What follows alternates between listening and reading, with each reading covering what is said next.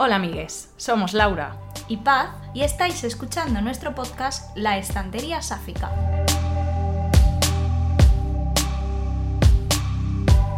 Bueno, pues os vamos a contar un poco primero quiénes somos y dónde podéis encontrarnos. Yo soy Laura, soy traductora y me podéis encontrar en Twitter como Laura Morcab. Y yo soy Paz, escritora, y mi Twitter es Paz. Pero seguramente ya nos conocéis en Instagram como Safik Bookshelf, una cuenta que creamos hace ya tres años. Algo así. Para compartir nuestras lecturas, películas y series con representación sáfica. Pensábamos que en todas estas conversaciones que normalmente tenemos en el salón de nuestra casa, eh, sería buena idea compartirlo con todos vosotros. Y hoy de lo que os queremos hablar es de los libros, las series y las películas que nos cambiaron la vida o que nos marcaron de alguna manera, donde nos vimos representadas por primera vez. Porque qué importante es eso de la representación, ¿verdad? Eh, sentir que ves una película y que de repente también cuentan tu historia. Cuando Paz y yo empezamos a salir, que fue hace, bueno, muchos, muchos, años, eh, empecé a pedir recomendaciones de series y películas sáficas. Y bueno, por aquella época, eh, hace más de 10 años, la representación en la televisión era eh, más bien horrenda, yo diría. Horrorosa. Sí, eh, una de las primeras cosas que vi fue The L Word, que bueno, pues tiene sus cosillas, y luego pues un montón de películas como Chloe mm, y otras cosas varias. Donde siempre nos mataban. Sí, donde las lesbianas siempre mueren y, em, y hay mucha... El, el amor está siempre mezclado como con obsesión. Sí, en plan, se van a una cita y de repente eh, quieren tener tres hijos juntas. Sí, o una quiere asesinar a la otra y hacerse pasar por ella, también muy típico. la verdad que sí. Vimos un montón de películas juntas y separadas que nos horrorizaron. Pero como tampoco teníamos mucho más que ver, al final como que lo acabas transformando en algo y dices, pues tampoco está tan mal, aunque estaba muy mal. Hasta que descubrimos Imagine Me and You, traducida en España como Rosas Rojas.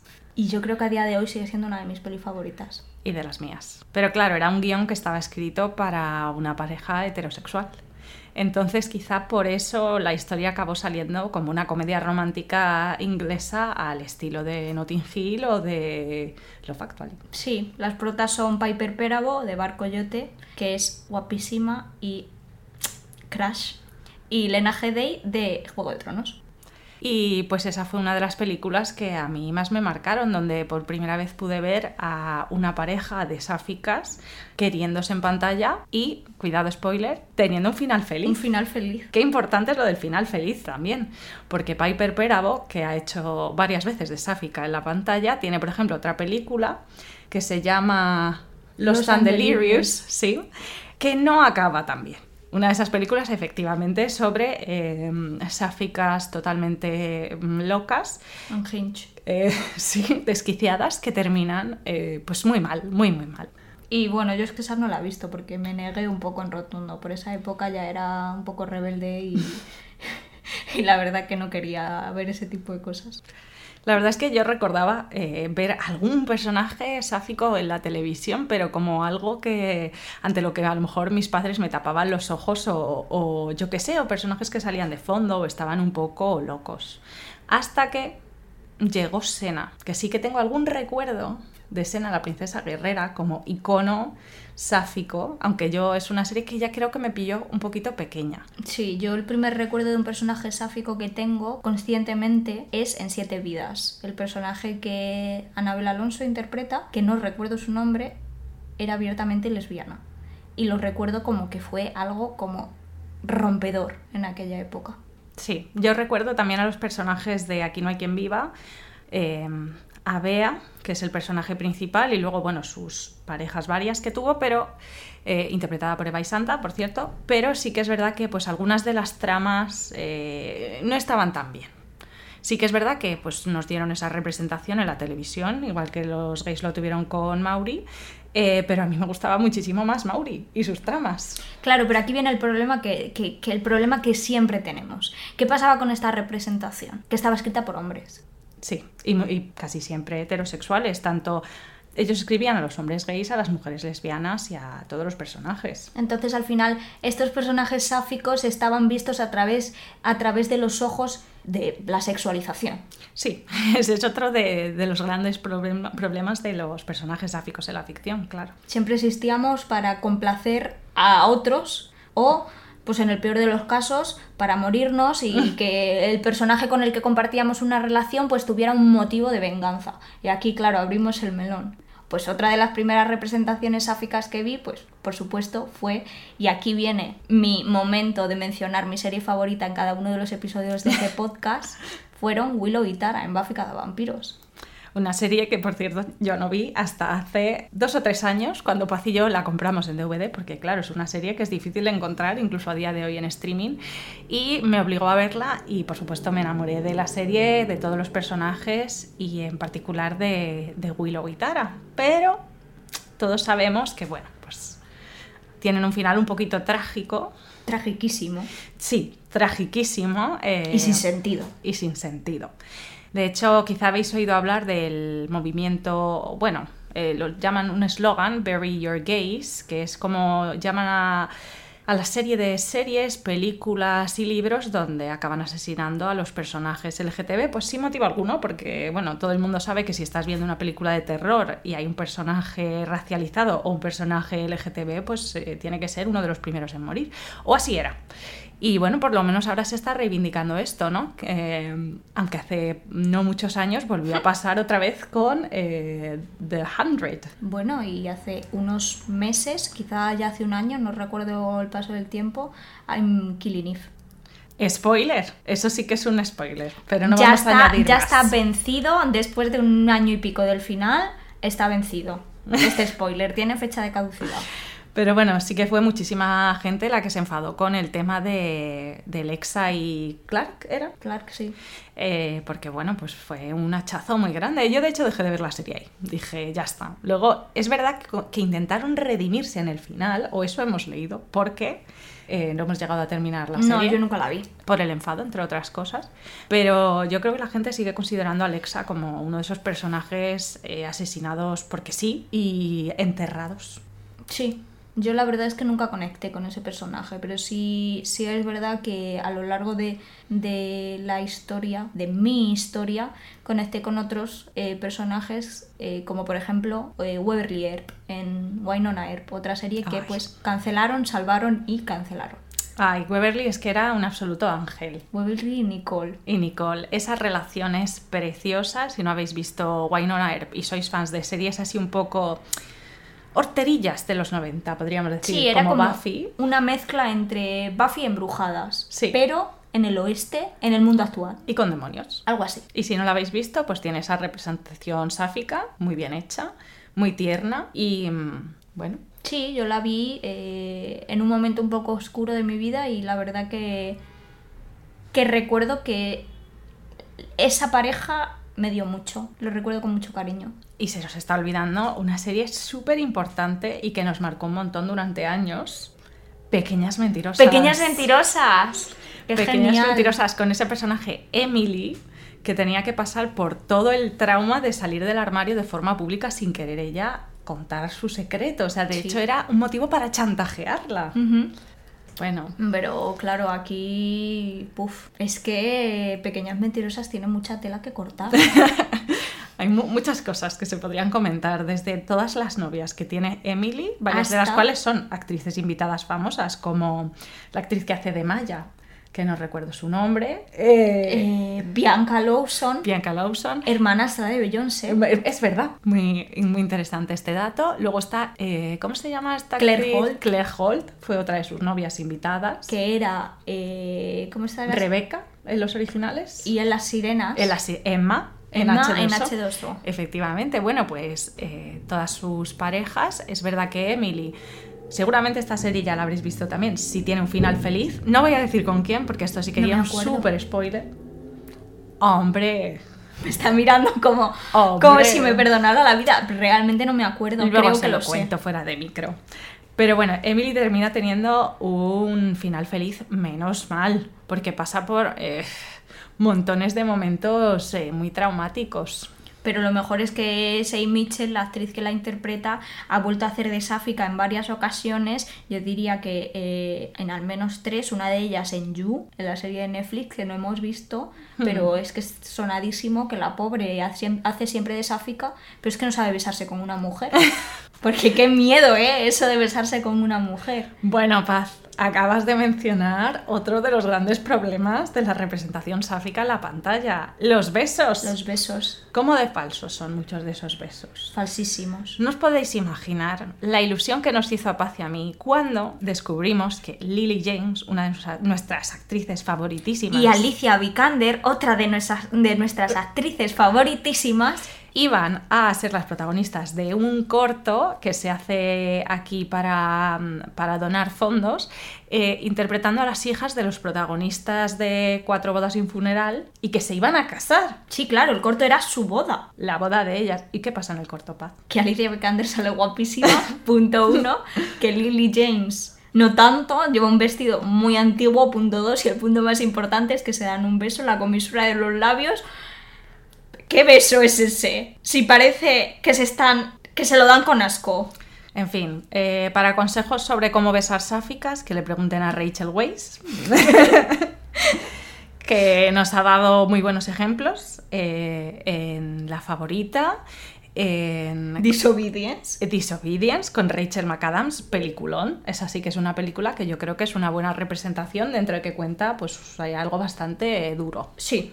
Bueno, es que me ha, me ha, recordado la escena de sexo y, eh, bueno, y he salido de mi cuerpo y he vuelto a entrar, mm, perdón. Escenas de sexo mm, lésbicas en la pantalla con cosas extrañas. Bueno, pues nos hemos encontrado desde escupitajos hasta pulpos, hasta drogas y em, que se echan en las axilas. Hola, eh, retrato de una mujer en llamas. Y eh, Pulpos, esa es... Elisa y Marcela. Elisa y Marcela, sí. Es una película muy interesante, la parte del pulpo no tanto. Entonces, bueno, pues son, es otra de las cosas que no nos acaba de encantar. No, pero para películas que nos encantan, con escenas de sexo muy bien hechas, The Handmaiden. Handmaiden. efectivamente. Traducida como La Criada. La Criada. Eh, una película coreana del director... Park Chan-wook. Sí, ¿verdad? Sí. Nos hemos visto eh, casi toda su filmografía, pero bueno, pues eh, a veces se nos olvidan los nombres de los directores, sobre todo si son señores por motivos. por motivos. Em, película que, por cierto, está basada en un libro de Sarah Waters que aunque no nos hemos leído, lo tenemos en la estantería y en, en algún la estantería momento, en la estantería sáfica, en algún momento pues nos pondremos a ello para poder comparar, porque la autora escribe muchos personajes lésbicos y si los personajes están también escritos en las novelas como en la película, desde luego que le damos eh, nuestro, nuestro visto bueno. Sí, y volviendo un poco al tema de, de contenido que nos cambió la vida, estaba recordando. ¿Sabes otra serie que me encantó? ¿Cuál? La segunda, la segunda generación de Skins. Mm. Na- Naomi y Emily. Me encantaba esa pareja, o sea, lo recuerdo como en mi adolescencia, puede que fuera mayor, podría tener quizá 18 años y eso haya llovido. Pero me obsesioné y la recuerdo muy bonita. Quizá hago un revisionado y lo odio, pero creo que estaba buscando la misma sensación que tuve con Willow y Tara y la encontré.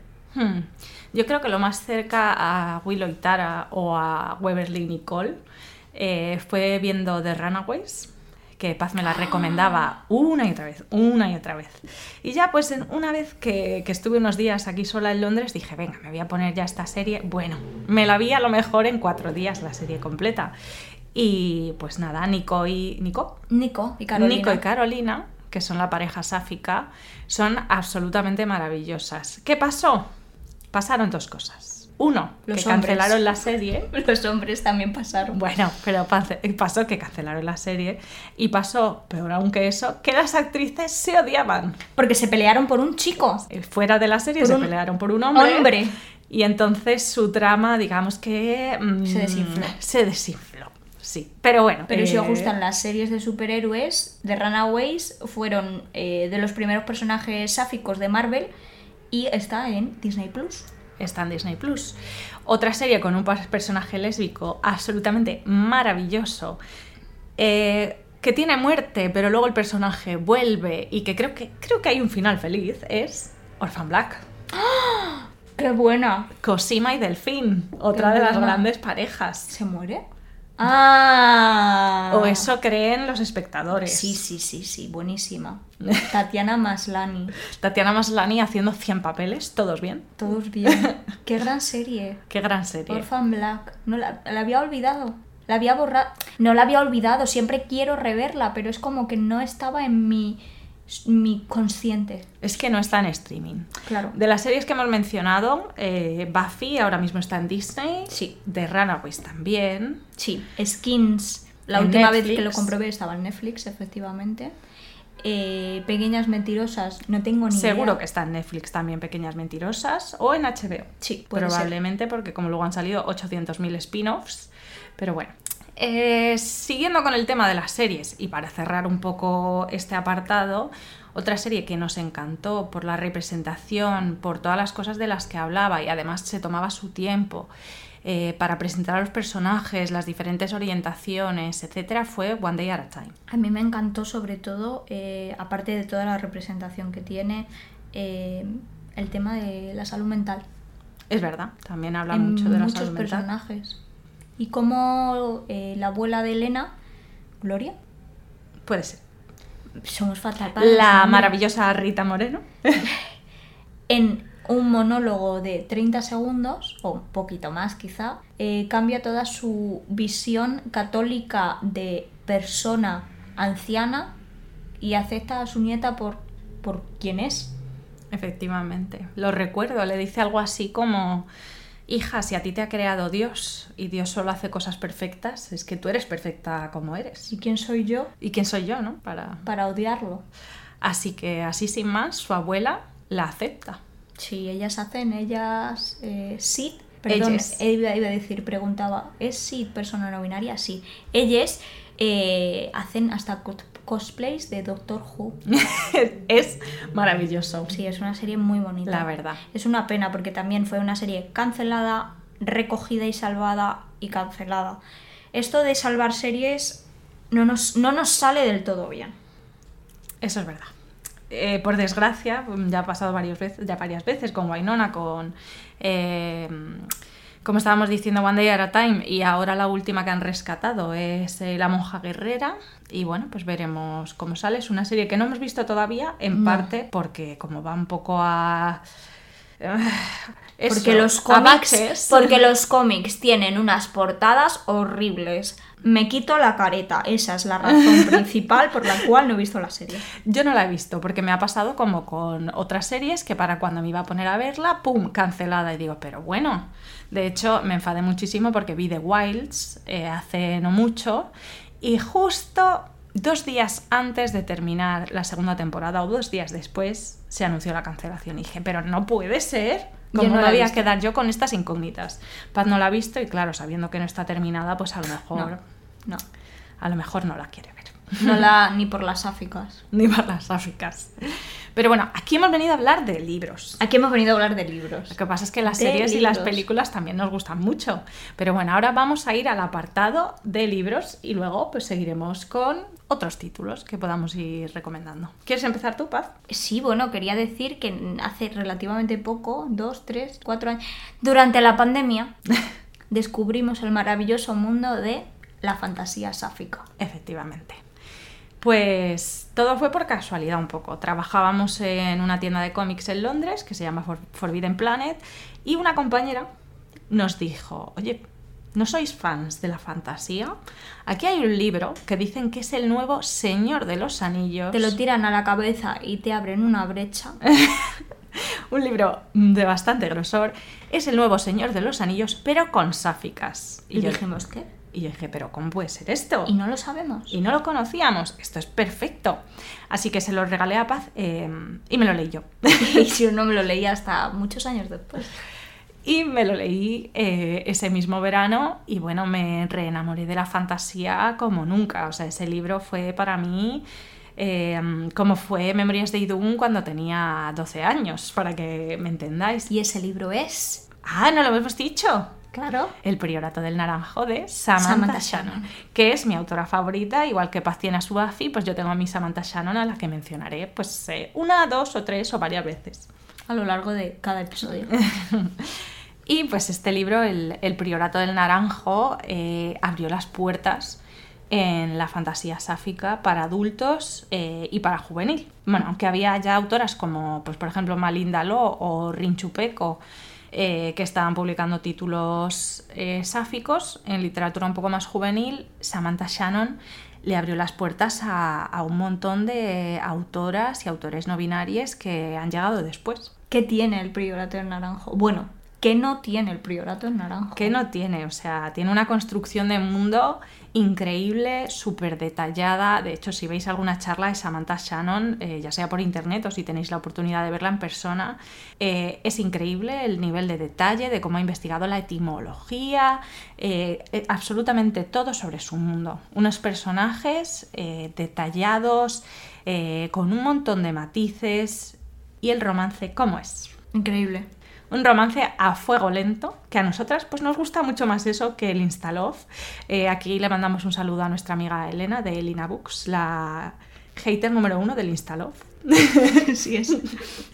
Eh, un romance a fuego lento y que, bueno, pues está muy bien hecho, yo creo. Yo también lo creo y además tiene una de mis cosas favoritas del mundo. Este libro, en plan, no el romance, este libro tiene una de mis cosas favoritas del mundo mundial. ¿Cuáles? Los dragones. Ah, claro una, claro, una criatura mitológica, por supuesto. Entonces tiene sáficas, tiene dragones, tiene una creación de un mundo increíble, tiene piratas. Piratas, peleas de espadas. Eh, el magnífico tropo knife to the throat, cuchillo a la garganta.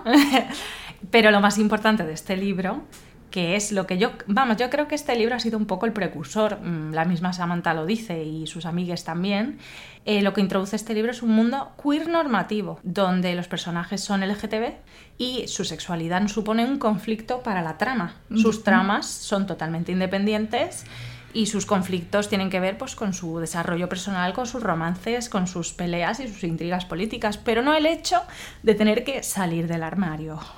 Y de hacer un drama por salir del armario. Claro. Bueno, aunque en esa época no sabemos si se diría salir del armario o salir de... Mm, es un mundo pseudo medieval, así que como realmente no existe... ¿Quién es tu favorita? ¿Sabran o Ead?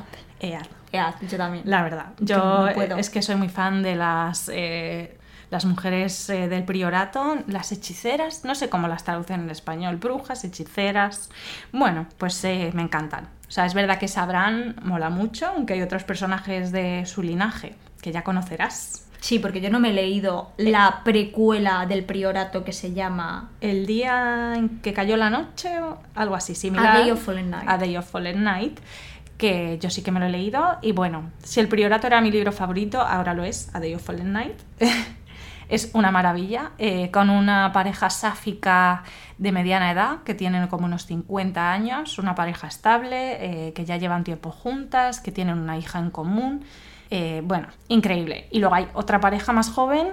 Em, que es un poco enemies to lovers, un tropo que a mucha gente le gusta y a mucha gente no. Es que yo creo que el enemies to lovers es complicado, porque es enemies, son enemigas porque se quieren matar o son enemigas, pero no son enemigas. Claro, son Romeo y Julieta, porque sus familias están enfrentadas o sus facciones, sus países, como por ejemplo pues Sabran y Ead, se supone que son enemigas, pero ellas personalmente no se odian. Em, digamos que en, en A Day of Fallen Night son más bien rivales, no llegan a ser exactamente enemigas, porque sí que es verdad que a nosotras todo el tema de que un dos personajes se odien muchísimo y luego acaben juntos, no nos acaba de cuadrar. Mm, no.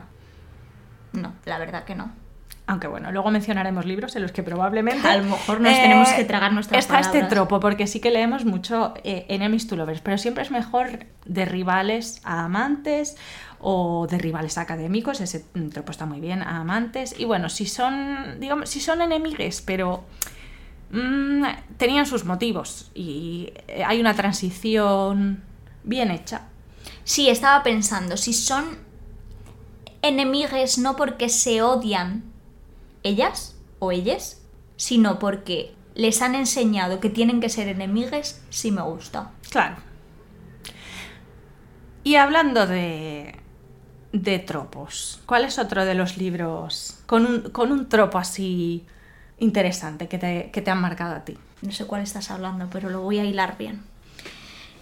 A mí, otro de los tropos que me encanta, lo voy, a- lo voy a saber hilar, es Friends to Lovers. Ese, a ese me Que refería. es amigas, amiguitas, amantes. Es de mis tropos favoritos. Sí. Y uno de los libros que leí hace muy poco, literalmente un año y cuatro meses, porque lo leí en nuestras vacaciones a Ámsterdam Sí. del año pasado, pero que me cambió la vida y me hizo querer volver a escribir, fue If You Still Recog- Recognize Me de Cynthia So, que es un libro maravilloso que no está traducido al español. Que no está traducido. Que no está traducido al español, editoriales españolas, por favor. Arroba editoriales. Arroba editoriales. eh, Umbriel, Cacao Books, quien quiera Wonder Books. Es un libro precioso. Es un de libro romance precioso. sáfico. Sí, es Elsie, una chica que vive en Oxford y que escribe fanfics. O sea, es que ya te lo he vendido. Es que claro, Paz ya tenía la idea de su libro. Que es Bobby, una chica que vive en Bath y escribe fanfics. Pero escúchame, que no tiene nada que ver, ¿eh? Que no la he No copiado. tiene nada que ver. Que no he Su copiado idea- a Cynthia So, que es maravillosa. No lo he copiado, lo juro. La idea la tenía de antes y cuando encontró If You Still Recognize Me dijo, este libro me ha devuelto las ganas de escribir. Sí. A día de hoy seguimos intentando coincidir con Cintia So en algún evento literario de Londres Mm. para darle las gracias, sobre todo, pero pues para, no hay manera. para llorar, pero no lo consigo. Eh, pues en este libro, Elsie es una chica eh, de ascendencia china que tiene eh, mucho conflicto con cómo eh, salir del armario con su familia, porque ella es bisexual, y a la vez eh, pues, pues, pues ser un adolescente que, que se Claro. enamora, que quiere vivir el último verano antes de ser adulte, adulta y que pues tiene un crush enorme con su mejor amiga de internet. pero, pero, de repente llega su amiga de la infancia, Joan, de que no la ve desde que tenía nueve años porque se fue a China. Pues imagínate tú lo que puede pasar. ahí. Bueno, bueno, bueno. Porque tú no te lo has leído. Yo no me lo he leído. Porque claro, yo te lo estoy aquí vendiendo a ver si te dan ganas. Yo me siento fatal. Me lo tengo que leer porque además tengo muchas ganas, que a Paz le encantó y suena a la clase de libro con el que me voy a emocionar. Es un muchísimo. libro que te deja el corazón calentito. Eso es lo que a veces Yo son, necesitamos. o sea, estos libros que te dejan con una sonrisa en la boca mientras lo lees, maravillosos. Pero ¿y estos libros? Escúchame, estos libros. Me río, pero no me río. Que te destrozan y te pasa 20 minutos llorando con el final como jaja, jajant, en este caso, Evelyn Hugo.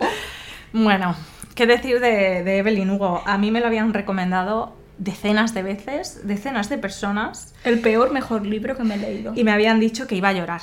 Y yo dije, Se bueno, lo dije yo. tengo una época de que no lloro mucho, la verdad. Así que pues no lo sé. Me leí el libro en dos días, no lo podía soltar, o sea, es que era incapaz de soltarlo y cuando terminé me levanté y dije, pues paz, estoy bien, no sé. Y yo le dije, espera, espera. Espera, espera. Me fui a dar una vuelta y a los cinco minutos dije, Paz, ¿puedes venir a abrazarme, por favor? Y me puse a llorar. Estaba totalmente compungida, tenía un nudo en el estómago, en el pecho, no podía ni respirar del dolor que me había causado ese libro, que lo sepáis. Yo estoy a punto de. O sea, estoy recordando el final de ese libro y estoy a punto de levantarme, abrir la ventana y tirarlo. o sea, no lo soporto. Es uno de mis libros favoritos y no lo soporto. Totalmente, como ha dicho Paz, uno de los mejores, peores libros que he leído en toda mi vida, sí. Si tuviera la capacidad de volver a leerme un libro por primera vez y sintiendo todo lo que sentí por primera vez, sería Evelyn Hugo. Pues sí. Los siete maridos de Evelyn Hugo. Yo creo que es uno de esos libros que se experimentan una vez.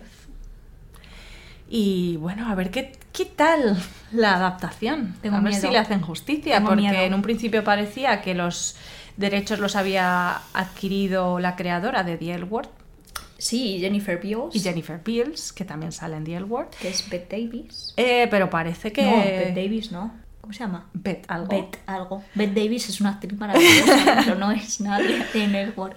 Pero veremos, porque ahora pues parece que es una adaptación de Netflix eh, a película con... eh, hay rumores de, de las actrices, pero para nosotras Celia St. James siempre será, Jessica Chastain. por supuesto, Jessica Chastain y Evelyn Hugo, pues yo me imagino Marilyn Monroe y punto final. Pues yo digo, porque soy una básica que me gusta el pumpkin spice latte, yo digo que Evelyn Hugo sea Ana de Armas. Pero bueno, a ver, si es Ana de Armas y Jessica Chastain, no, porque, escúchame, yo digo no a la diferencia de edad. Uy, sí. Esto, por suerte, mm, por suerte o por desgracia, eh, los gays lo sufren más que las sáficas, las eh, relaciones en pantalla con diferencias muy grandes de edad. No nos gustan. No me gustan. Una cosa son 3, 4, 5, 10 años y cuando las dos personas son adultas.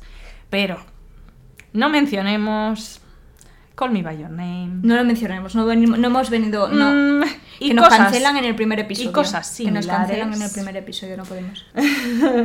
Bueno, en fin, cambiando de tema, también tenemos representaciones eh, en, las, en libros sáficos que nos dejan el corazón tan calentito como Still Recognize Me y que además están disponibles en España. Sí, claro. ¿Sabes de cuál estoy hablando, Paz? Sí, pero es que a mí no me gustó. De una última parada de Casey McKiston. Que a, mí, me no me gustó. Me quito otra vez la careta.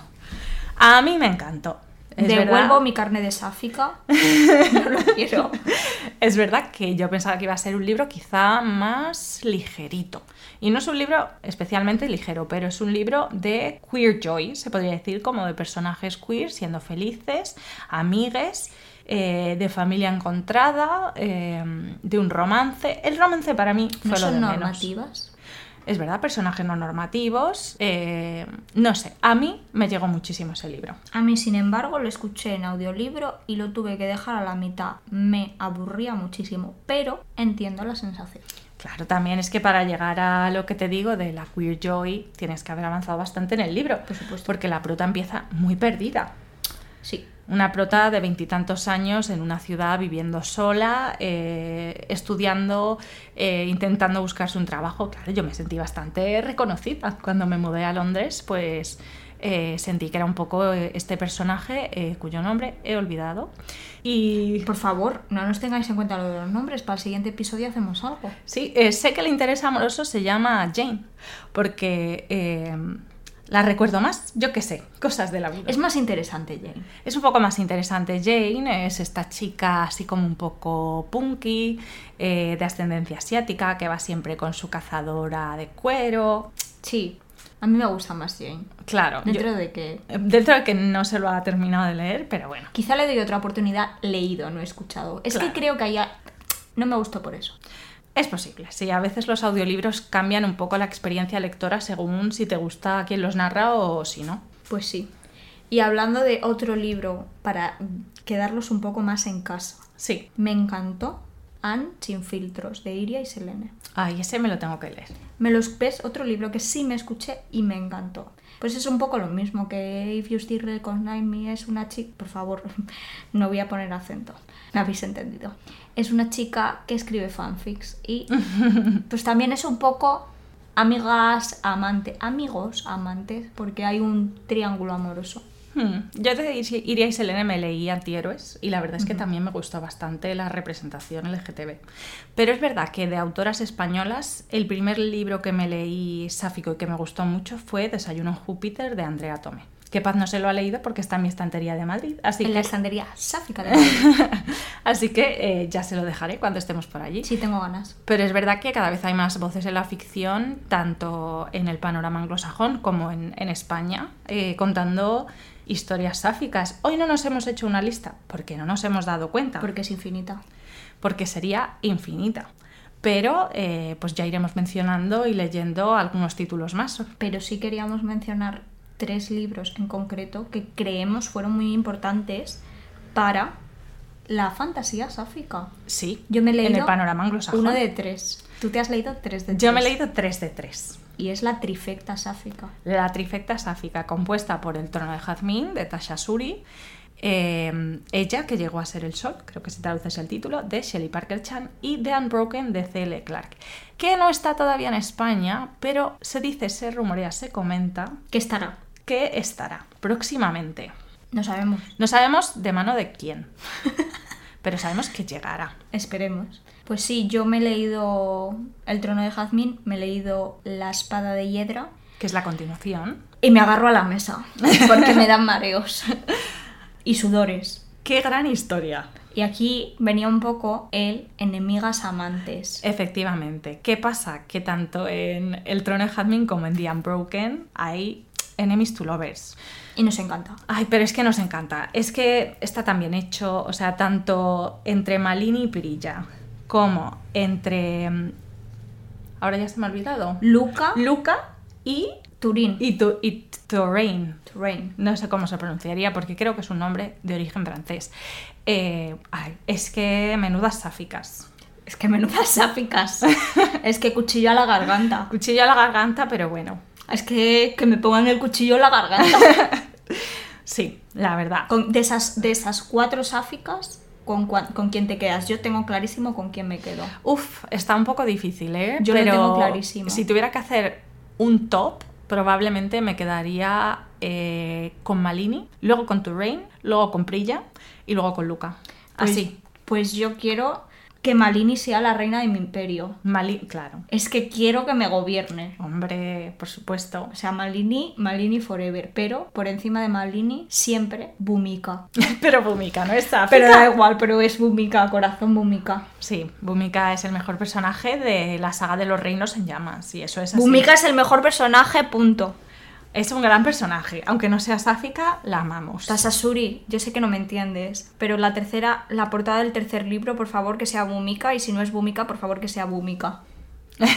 o sea, no, no tienes otra opción. Ay, yo estoy también eh, pensando en quién será el, el personaje que estará en la portada del tercer libro de, de Magic of the Lost. ¿Qué Children, es? se llama?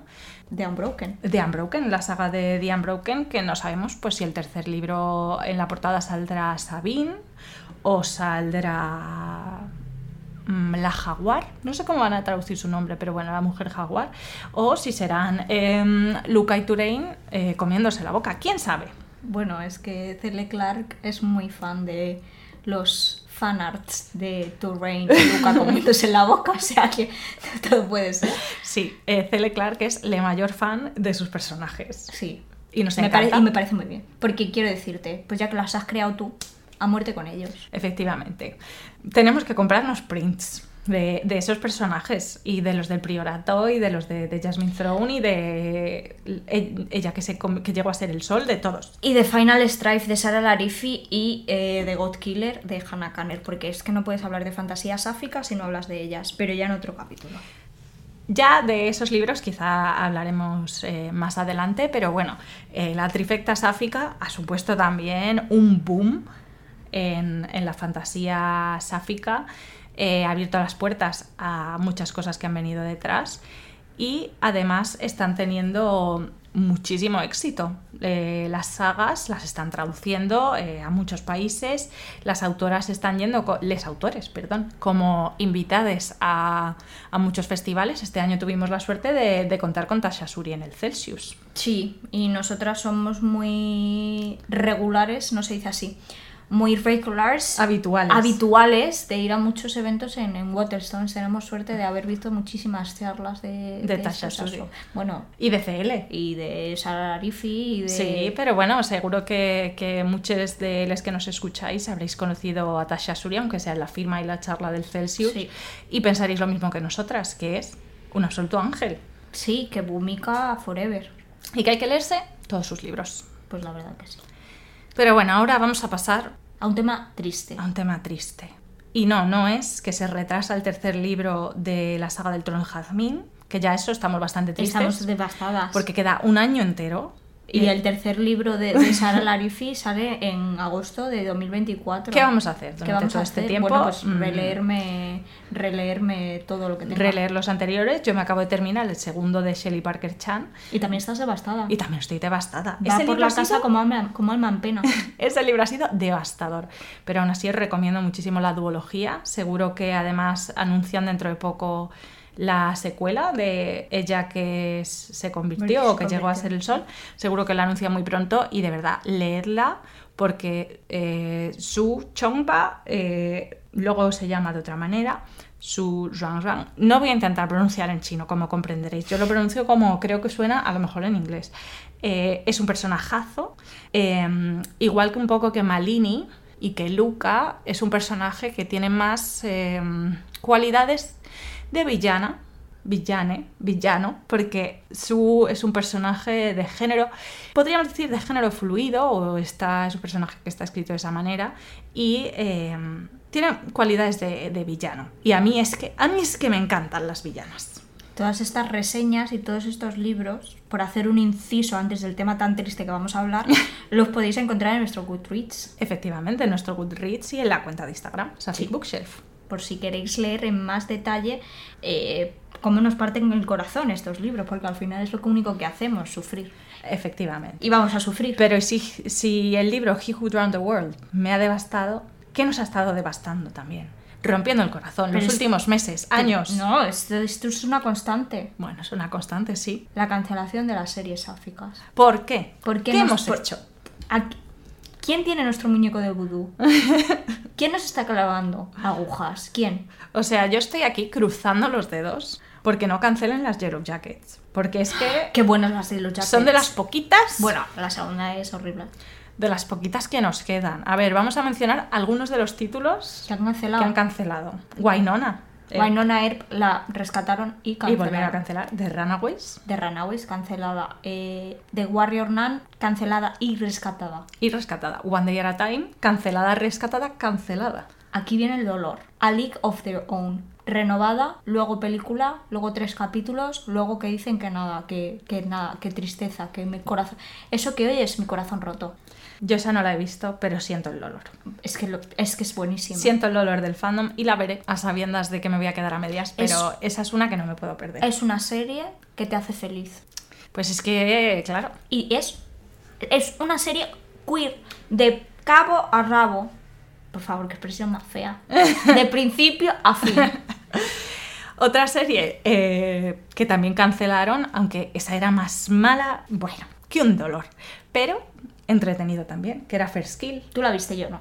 Muy entretenida, si os gustan los vampiros, eh, las sáficas y bueno, pues sois de la época de crónicas vampíricas, yo creo que es que se compara muy bien, es algo así malillo y mm, para pasar el rato. Sí, y otra que también dolió en el corazón, en el cora, Willow. Ay, eso no lo Y supero. es que Willow además es que la han desaparecido. Es que no lo supero, encima la han han borrado de Disney. O sea, qué bonita. Qué bonita Willow. con lo bonita que fue la serie. La representación, Las la, actrices la fotografía de la serie. O sea, es que todo bien, estaba todo bien. Estaba todo bien, todo bien. Con eh, Warwick Davis, que por fin era protagonista de, de su serie de Willow, como lo había sido de la película, hacía Tropecientos muchísimos años. tropecientos Un actor años. que lleva eh, años actuando en todas las sagas importantes, en Harry Potter, En Star en Wars. Star Wars. Bueno, perdón por mencionar eh, No mencionamos a Harry la Potter. saga escrita por Emma Watson, como todos sabemos. Exacto. Em, pero bueno, en Star Wars había salido eh, montones de cosas en Narnia eh, y por fin tenía su protagonismo y pues la han cancelado la serie. Es que solo sabemos sufrir. De verdad. Porque si nos, nos dan una serie nos la cancelan. Nos hacen una película, una película para sufrir. Porque en Carol, ¿qué se hace? Sufrir. En Carol se sufre mucho. ¿Qué se hace en la película esta que Vanessa Kirby es una sáfica pero que no hemos visto porque seguro que una muere? Pues sufrir. ¿Qué se hace en Retrato de una mujer en llamas. Mm, sufrir? En, en eh. Ammonite, Ammonite. Eh, sí, también. En. Ammonite se sufre, en Disobedience se sufre. Efectivamente, Ammonite es una de esas con una diferencia de edad que no nos, no nos acaba de Fue convencer. un poco... eh, Nos da un poquillo de grima cuando un personaje eh, puede ser la madre y la otra, la verdad. Sí, pues eso, que solo sabemos sufrir. Y, y- y aunque a mí me hace muy feliz que eh, la representación aquilea se vea más y tengan un, un abanico quizá un poquito más amplio de lo que tenemos las sáficas, yo también quiero películas confort para las sáficas. Claro, aquí el llamamiento es a las chicas heteros. Ved contenido sáfico, igual que veis el contenido aquileo. por Igual que veis el contenido hetero, ved todo. Ved todo. Pero el sáfico también un poquito Pero el más. sáfico también. Que está muy bien que eh, rojo, blanco y sangre azul haya salido bien, pues que ahora eh, también adapten una última parada. Pues claro. Luego está Heartstopper, que por suerte tiene representación de muchas de las minorías del colectivo, todas bien hechas. Todas bien hechas. Alice Osman es una maravilla. Todos los libros, eh, yo no he oído malas críticas hacia sus libros y la representación, sea, sea cual sea la que Yo tampoco. expone. Siempre habrá gente que lo dirá. No lo sé. Si tenéis otra opinión, pues nos la comentáis. Nosotras siempre estamos abiertas a escuchar. Pero sí que Alice Osman es de esas personas que tratan eh, el tema LGTB siempre con bastante buena mano, yo creo. Sí, y un poco pues ya cerrando, eh, quería contaros, porque puse un tweet en este eh, mundo de las cancelaciones, unas cuantas películas confort de sáficas. Me parece genial. Pues hemos dicho, película Imagine Me and You, la tenéis que ver siempre. Y otras que me gustaron mucho, por ejemplo, fue The Half of It, que no sé cómo se traduce en español. No me acuerdo. Pero esa está en Netflix. Está en Netflix, Y está preciosa. muy bien. Mm, quizás no tiene una representación sáfica eh, mm, romántica, pero la prota es sáfica. Sí. Está muy bien, te deja el corazón calentito. En este otoño que entra tan frío, pues seguro que la veis. Eh, Shiva Baby, me encantó. Es muy graciosa, la prota es tremendamente divertida y me hizo de reír mucho.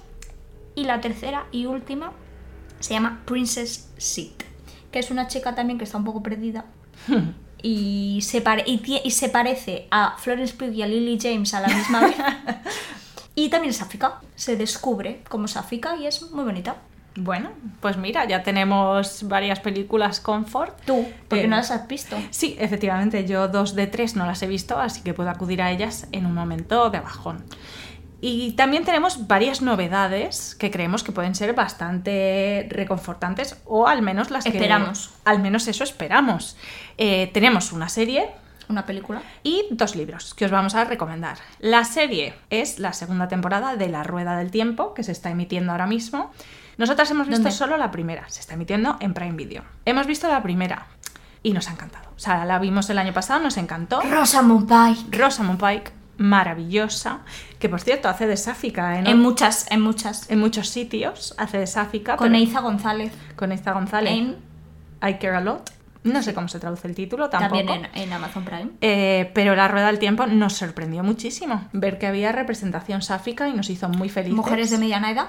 También mujeres de mediana edad, que no se ve Y una tanto. de ellas racializada. Efectivamente. Así que pues ahí tenéis esa serie, eh, si os gustan eh, series como The Witcher, Los Anillos de Poder y las queréis con representación sáfica, pues ahí tenéis una prota sáfica, personajes eh, racializados y por supuesto un montón de criaturas eh, mitológicas y hechizos y espadas.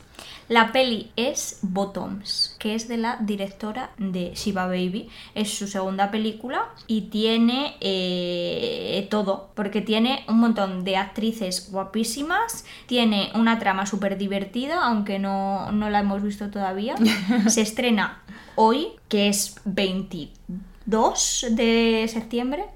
Sí. En Prime Video, creo que en España va a tardar un poquito todavía en llegar. Y es como un club de la lucha en el instituto con sáficas o algo así. Y estamos deseando verla. Estamos deseando verlo. Y luego de libros, se ha estrenado uno aquí en No Reino se ha estrenado Unido. nada, los libros no se estrenan. Bueno, ha salido. Ha salido. Ha salido a la venta. se ¿Cuál? ha publicado. Se ha publicado en UK Mindbreaker Mindbreaker de Kate Dillon, editado por Joder Escape y es del mundo de Mindwalker. Es sáficas, sectas cristianas y un mundo posapocalíptico. Distopía. Y se lee como una película de Marvel, o al menos Sí. así es como se promociona. Y yo que me estoy leyendo el primero, para poder leerme el segundo enseguida, es verdad, un libro de acción eh, súper entretenido, súper divertido, para la gente fan de las películas como Lara Croft, Sí. Tomb Raider Black Widow. o Black Widow, pues es perfecto. Y luego en España, otro libro con representación sáfica que se acaba de publicar, creo que ya está publicado, que no que hace unos días estaba en preventa, es Lanza de Nicola Griffith, que lo tenéis editado por Duerme Vela. Somos super fans de Duerme Vela. Gracias Duerme Vela Por, todo, lo que hacéis por las sáficas. Efectivamente. O sea, tenéis sáficas en La Mujer de Terracota. Sí. Tenéis sáficas en El Señor de los Jin. Sí. Tenéis personajes queer en general y no binarias en la saga del Tensorado. Muy buena. Y seguro que se nos escapa algo más, porque tienen eh, muchísima representación sáfica de personas racializadas. Bueno, De todo. todo lo que necesitamos. eh, Todo lo bueno lo tiene Duerme En la fantasía está en Duerme Vela. Y pues creo que ya hemos terminado, ¿no? Con este que, que nos cambió la vida. Efectivamente, creo que eso es todo. Así que vamos a terminar con eh, una de las preguntas que nos vamos a hacer semanalmente, bueno, quincenalmente, cuando grabemos este podcast. Cuando podamos. ¿Cuál es la Cuando la vida no nos atropelle. La pregunta es, tenemos dos. La primera, ¿qué te vas a leer ahora con contenido sáfico? O en un futuro cercano. A mí en un futuro cercano me gustaría leerme Battle Drum, que es el segundo libro de la saga Sí. de, de Final Stripe de Sara Larifi, y me gustaría leerme God Killer, ¡Vamos! es decir, La asesina de dioses de Hannah Kanner. Que sale en España el 18 de octubre. Y estamos deseando que salga en España. Sí. Un saludo a la traductora Aitana. y esos son los que me voy a leer. Aunque de momento tenemos la Spooky Season a las puertas y no sé si caerá algún otro libro sáfico. Yo en ¿Y mi tú qué te vas a leer? En mi Spooky Season no hay sáficas. Oh. Tristeza, lloro. Pero mi próximo libro sáfico va a ser Feybound, que es el nuevo libro del Sara El Arifi, que sale en enero y nos han mandado una copia adelantada. Bueno, es que con las copias adelantadas a veces nos volvemos un poco locas y quizá pedimos demasiado. ¿Ves? Yo tengo uno pendiente sáfico para la Spooky Season. ¿Y yo? Que es I Feed Her to the Beast and the Beast is Me. Libro que se ha publicado hace poquito en el mundo anglosajón y que va a publicar, si no me equivoco, Ediciones Versátil en España. Y yo tengo la precuela de El Café de las Leyendas. Bueno, pues eh, tenemos Pues, libros con los que ponernos a leer. luego. Así que vamos a pasar a la, a la segunda pregunta. Y nos vamos a leer. Y nos vamos directas a leer. La segunda pregunta es, Paz, ¿qué es lo más sáfico que has hecho esta semana? Llorar.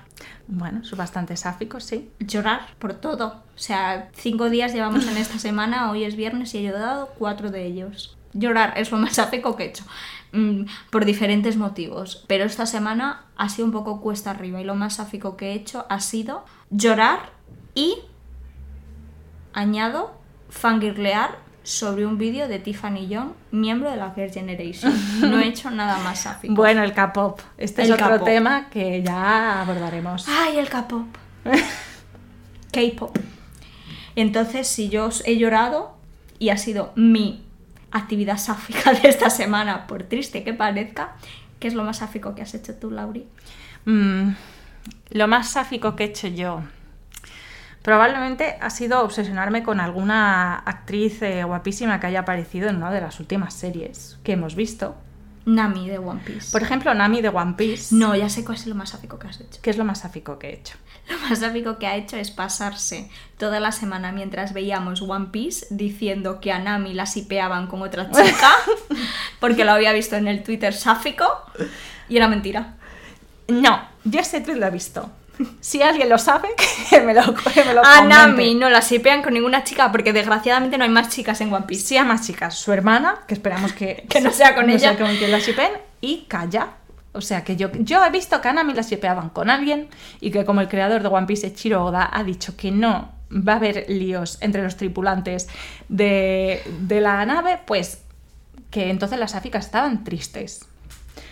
Pero bueno, Nami es sáfica. Shipear es muy de sáficas. Sipear, es- ¿ves? Es tu actividad sáfica de la semana. Puede que sea mi actividad sáfica de la semana. Sí, efectivamente. Pues nos lo hemos pasado muy bien. Lo hemos pasado muy bien. Y esperamos que vosotros lo hayáis pasado igual de bien que nosotras. Efectivamente.